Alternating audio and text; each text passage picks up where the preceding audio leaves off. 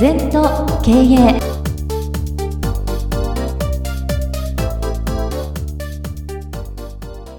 禅に学ぶ経営百尺関東一歩を進めよ。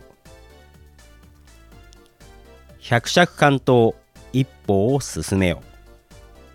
かつて私は百尺関東新一歩と念頭に手帳に書いて1年間のテーマにしました。今自分は百尺の長い竿のどこにいるのか？竿の元の方なのか？中ほどなのか？それとも先端なのか？こんなことをテーマに7年間年初に手帳に書きました。これね若い時この言葉とね32歳の時出会ってねこれもう分かんないんだよな。今だと私1分もかかんないですよこの程度の。全部分かってる。だから初めは7年かかる。これがまたいいんだね。7年間昔はほらあんまりスマホもない時代だからあの手帳にね最初に書いて百尺関東新一歩7年間練ったんですよ。なんかこう自分の人生に例えてもいい仕事のグレードに例えてもいいどこの差を百尺っていうのは33メートルの竿の中のどこ歩いてんだと。なんかもう先っぽまで行ったと思ったらまた伸びちゃうしさ竿が。ほんで竿からもう一歩進んで落っこっちゃったらどこに落ちるんだと。ねそういうこともいろいろ工夫してまああのなんていうかな7年かかってすごく感じたですね。でこういうことが解けちゃうと他の全問答も人生も全部同じなんだよ。今日も今ある社長が社員がどんどん辞めていくと、うん、よかったですね。あんたの責任ですよと、うん、全部君の責任だと。98%社長の責任ですから。そういうことにも教えてもうその社長何年かやってますか。分かりました。で具体的にどうしたらいいのって3つぐらい手を教えてね。帰りましたけど。いろんなことがある。毎日毎日。経営はもういろんなことがあります、うん、その中できちんとしたジャッジするっていうのは禅の力っていうのは人生でも同じ。禅を学ぶとすごくいいよ。これ認識基準っていうんだけど。ものを見てどう認識するかっていうんであのぶれないんだな。そのたんびにハウツーで認識したらしょっちゅうぶれちゃうから何が根っこだか分かんないね。私は全的な考え方を全部ベースにものを考えたり構築したりしてますからブレが少ない。なんかそんなことでやってますよ。で私がかつて若い時私のお師匠さんに何の球投げてもピタッと答えるんですよね。不思議だなこのどうやったらそういうことができるのかって。今私はどんな球でも答えられますよ。なぜかというと認識基準が明確だから。私は物事を見て自分の色眼鏡で物を見ないから。ちゃんとした全的な認識基準を見ると起こること現象面は全部偶然じゃないんですね。必然。病気になるのも。生活の赤信号だ。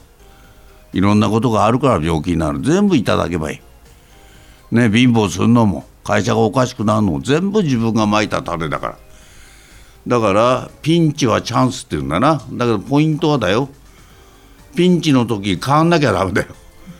ピンチの時同じことだったらピンチはピンチなんだよ。みんな言葉だけ知っててボケーっとしたらピンチはピンチでダメだよ。チャンスじゃないですよ。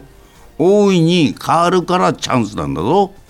そういうことがものの本質が分かんないとピンチはチャンスってぼーっとして会社潰したやついるよね。それそれはダメだよそれじゃな。ピンチはピンチ。だから変わる。神様が変われって教えてくれてんだからそれを変わっていかなきゃダメ。頑張っちゃってダメ。必ずなんかね歪みがある。でとにかく責任自分論。他人のせいにしてもしょうがないよ。全部自分がじゃあどうすんのって。じゃあどうすんのって。よく上司が悪い部下が悪いじゃあどうすんのって。自分が変わるんだよ。過去と他人は変えられない。変えられるのは今と自分だよ。ねルンルン気分で変わればいい、うん、あのねとにかくね悩まないこと。悩むとエネルギーが落ちてさ判断が鈍るからなんとかなるわって明るい気持ちでやってるいわゆる脳天気がいいな。悪い頭で考えない。ねみんな悪いんだから頭。禅の修行っていうのは頭を使わない修行なんだよ。思考を停止することなんだよ。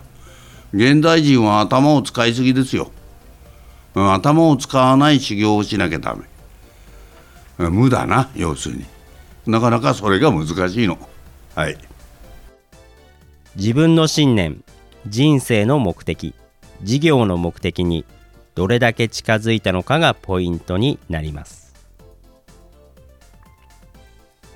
百尺関東とは百尺もある長い竿の先端上り詰めた頂点悟りを意味します。一歩を進め積宗和尚が百尺関東一歩を進めよと言った。無門館第46則。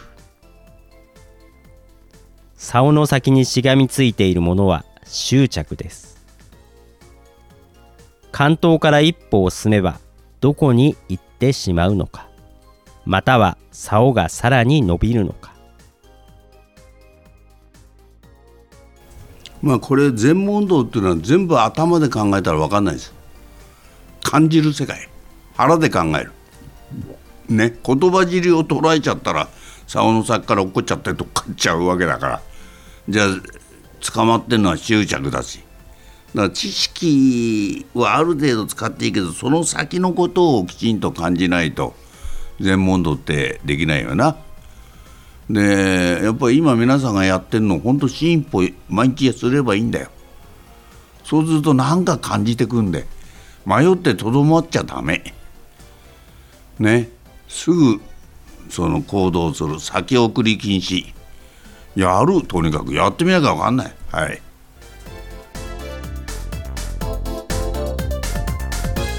この番組は経営全研究会の提供でお送りいたしました。